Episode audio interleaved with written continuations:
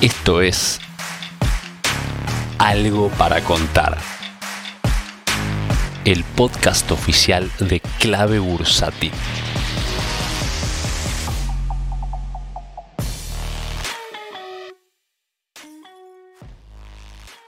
Hola, buenas, buenas tardes, ¿cómo andan todos? ¿Cómo anda Jorge?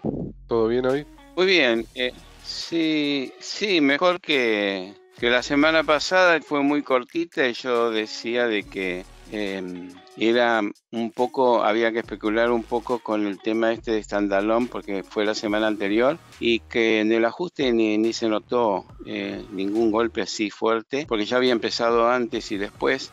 Y esas cosas las que tiene el análisis técnico cuando cuando te llega una noticia que el mercado ya la está descontando de antemano, vos no la ves. Pero también eh, no podés agarrarte demasiado tipo absoluto, porque muchas veces eh, tu convencimiento se va a dar de bruces contra, el, contra un muro, porque no hay ningún estudio en bolsa, que es un juego por plata, que sea absoluto y seguro.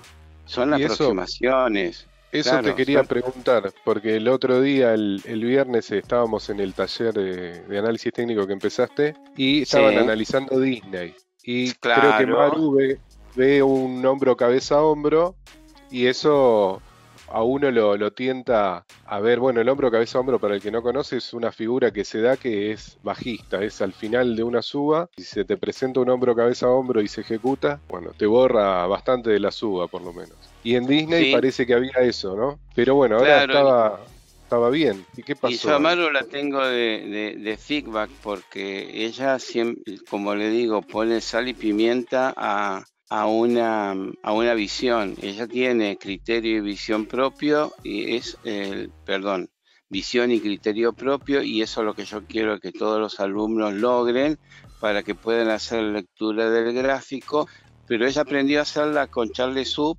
de largo plazo. Obviamente que yo uso y hablo de largo plazo en el sentido de ver la línea Nazca en los gráficos, es decir, elevar un poco en el tiempo y ver si en ese recorrido vemos la figura y cuánto le faltaría para finalizarla, porque toda figura a su vez tiene medición técnica, no solamente eh, es el contorno o si es geométrica, si responde a un triángulo o un rectángulo, o incluso un diamante, pero sino también cuánto mide toda esa proyección. Y las proyecciones parecieran de que son unas estimaciones como muchas veces se dan en el análisis fundamental y cuando se espera la llegada de los balances, todos los analistas están con cuáles son sus estimaciones y proyecciones y muchas veces viene, vienen los resultados por debajo o por encima de las proyecciones. Eso quiere decir que nadie le pega justo, pero sabes que en el análisis técnico esto es mucho más justo y yo creo que tiene mucho que ver no solamente del algoritmo técnico que ya está eh, puesto en la gráfica, sino de mucho antes, cuando todavía no se hablaba de la robótica y a mí me enseñaban cómo eran las mediciones técnicas y prácticamente vos las colocabas en la mano, muy parecido a los retrocesos de Fibonacci que muchas veces dan justito, justito. Pero por más que den justito, hay algunas que tienen eh, no fallas, sino que pueden generarte un engaño. Y el engaño generalmente te lo hacen las gráficas que tienen simetrías perfectas. Y el hombro cabeza a hombro tiene simetría perfecta. Es decir, vos lo desdoblás en dos y son dos mitades igualitas. Por eso tenés un hombro izquierdo y un hombro derecho y la cabeza, bueno, la que sea. Uno de los chicos había presentado Disney y bueno, y estamos analizando Disney. Yo lo he analizado con otro, con otro aspecto. Yo vi como todo el mercado se cayó con la pandemia y obviamente que se iba a caer Disney porque se le cerraban los parques y Disney salva su situación mediante la tecnología. ¿Por qué? Porque se dedicó a la streaming con las películas y demás y pudo dar vuelta con la cantidad de suscriptores. Y los suscriptores no eran 2 millones, 3 millones, eran varios millones. Cuando llega a 90, y claro, se explotó la acción y llegó a un nivel altísimo de recuperar los máximos históricos. Y obviamente que no se iba a sostener, porque también Disney tiene sus competidores y uno de los competidores es Netflix. Y además también creo que está Google. Hay unos cuantos que se metieron en, en ese rubro, claro, Amazon, para vender ese tipo de productos. Y que no son peces chiquitos, son empresas con mucha plata que pueden bancarse inversiones con películas, este, la verdad que con altísima tecnología, muy buenas. Y yo dije, bueno, si al Netflix la frenaron, que fue la primera que salió en plaza y hizo todo un barullo y después las, otras se quisieron colgar de ese mismo producto, eh, no iba a estar indemne eh, Disney. Y entonces, claro, tuvo un corredor de baja importantísimo.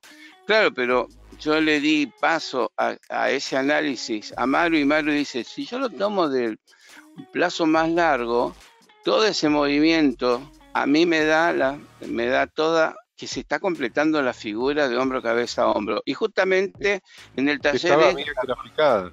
Igual no es que era una figura que estaba mal graficada. No, no, no, no, el hombro estaba perfecto. Sí, sí, sí. Entonces, de ahí enseñamos dónde está la determinación de decir que eso no es, de confirmarlo.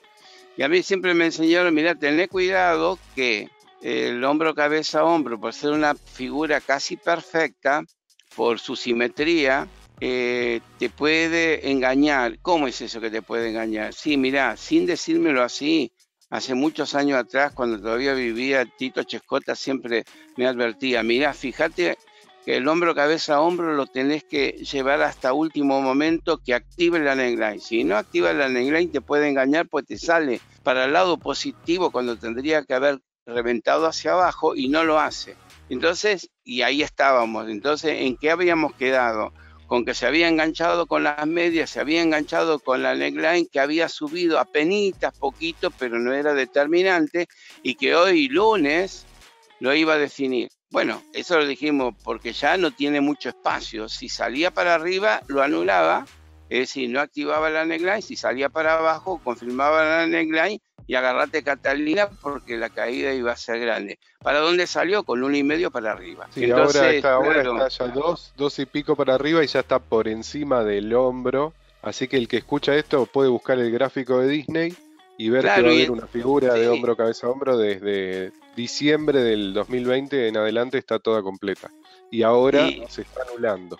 Claro, y ni lerda ni perezosa Maru enseguida puse esa gráfica y dijo, lo está anulando.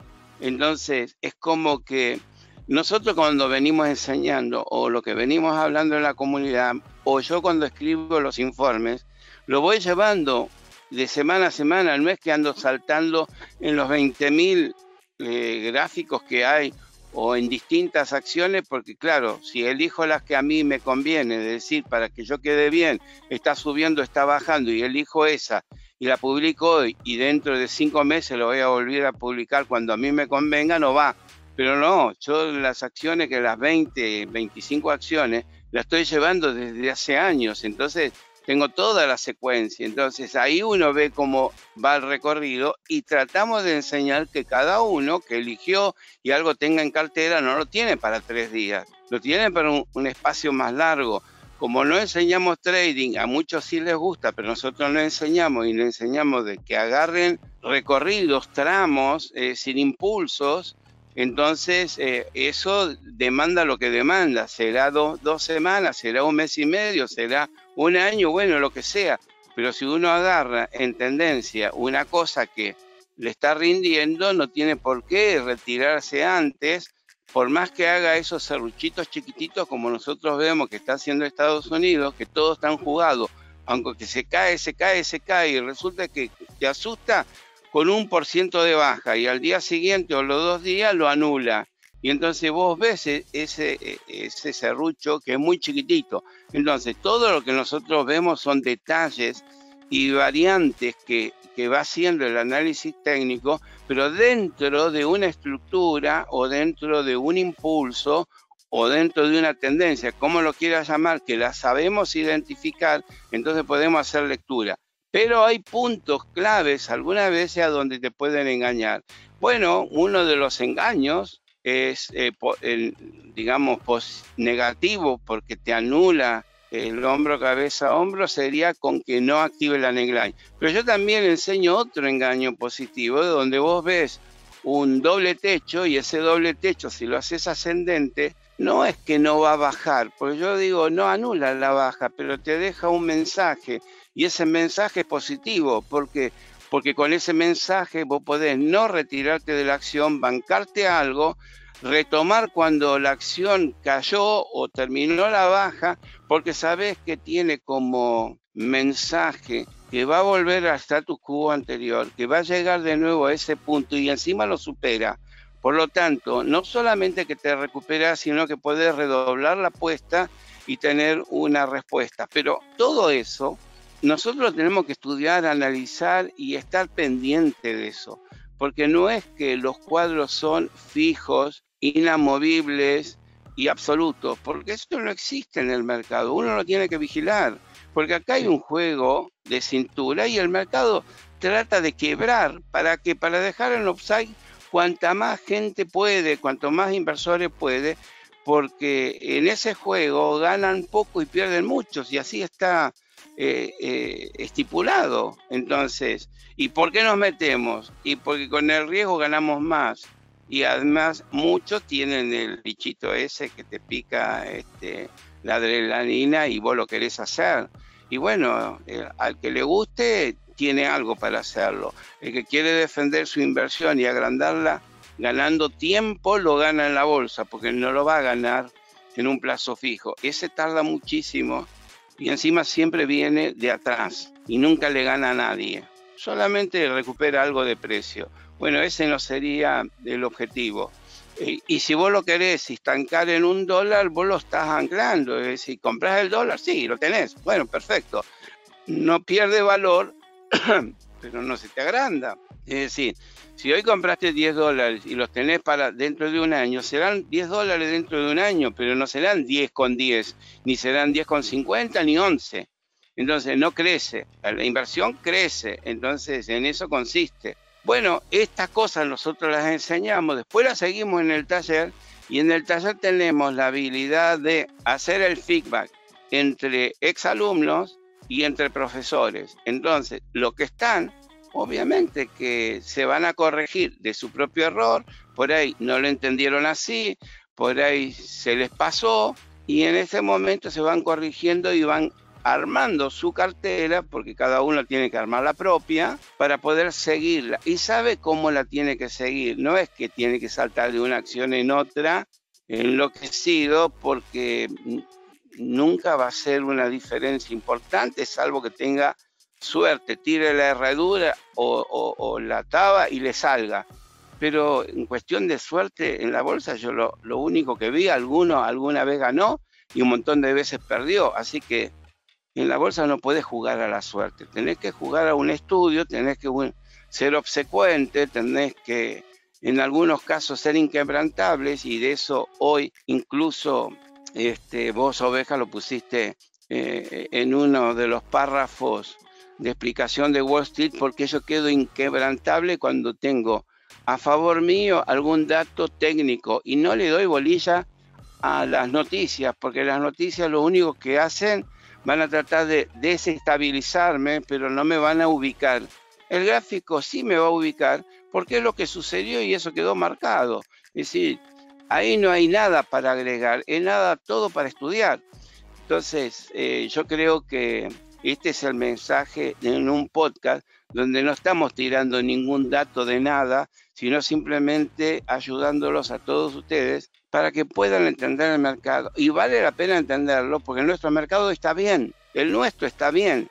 Y en el resto del mundo y en el resto del mundo vamos a entrar muy pronto en discusión porque mañana empieza la temporada. ¿Y saben cuándo empieza la temporada? Se achata. ¿Por qué? Porque todos quieren ver el resultado primero. Y después del resultado, si el resultado está por encima de las expectativas, si esas expectativas fueron descontadas, fuiste, no te sube. Si y si son sorpresas, sí, pero bueno, las sorpresas alcistas yo, que, yo diría que le podemos poner paño frío y a lo mejor nos vamos a encontrar con sorpresas negativas porque todo el mundo habló hasta hace muy poquito de crecimiento, inflación y no sé cuánta cosa más que tiraba para arriba y la Reserva Federal estaba media asustada y, es como que le obligaban a que modifique eh, su política monetaria. Y se resistió, se resistió diciendo de que, Pérez, esto yo creo que es transitorio, no sé cuánto, por ahora la está ganando por ahora la está ganando. Entonces vos ves que tiene muchas modificaciones y a donde menos modificaciones vas a encontrar cuando vos estás estudiando cómo es el recorrido.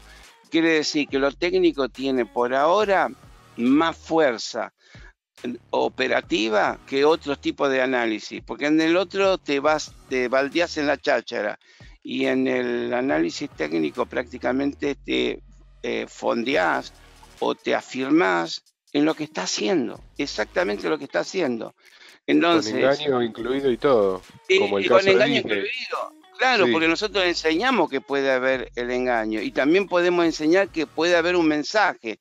No son tantos, ¿eh? no son tantos, no se crean que para cada eh, episodio, para cada cuadro o para cada figura tiene eso. No, no, no, son dos o tres nada más que hay y uno lo tiene que entender como tampoco uno puede encontrar demasiadas trampas, no hay casi trampas, es bastante perfecto y cuando hay trampa la identificamos. Entonces, y ese era el valor. Entonces, yo recuerdo que ayer domingo me reuní de nuevo con el grupete este para hacer este, la charla del café del domingo. Y dice, ¿y cómo ves el mercado? Mira, ¿sabes qué me sorprende? Que el viernes, entre la caída del jueves y la reacción del viernes, en muchos casos me quedaron esa figurita que se llama isla. Así que yo lo estoy viendo bastante bien. Y claro, y ahí, empezado, y ahí empezamos a discutir la sorpresa, sí, la sorpresa no. ¿Por qué? Porque lo que estábamos analizando es cómo veíamos el mercado. Y el mercado lo tenemos que ver no por las noticias, sino por lo que hace. Excelente. Jorge, dejaste data para cinco podcasts en uno. No sé, pero lo, lo, a escuchar dos veces. Claro, como no tenemos que tirar datos en esto, simplemente es una opinión de algo para que el, eh, el, ambiente se alimente. Y bueno, son esos datitos que tiramos como para alimentarnos, porque eso a nosotros también nos ayudó. Y cuanto más hablamos de eso, más conscientes estamos y más la ganamos por, por eso de estar consciente y estar pendiente de que cosas así pueden suceder y las tenemos que aprovechar. Excelente. Bueno, nos vemos el lunes que viene y durante la semana está todo el equipo de Clave Bursátil acá en el podcast. Muchas gracias, Jorge. Mucha suerte. Gracias a vos por todo, por, llevarme esta conversación y mucha suerte a todos como siempre.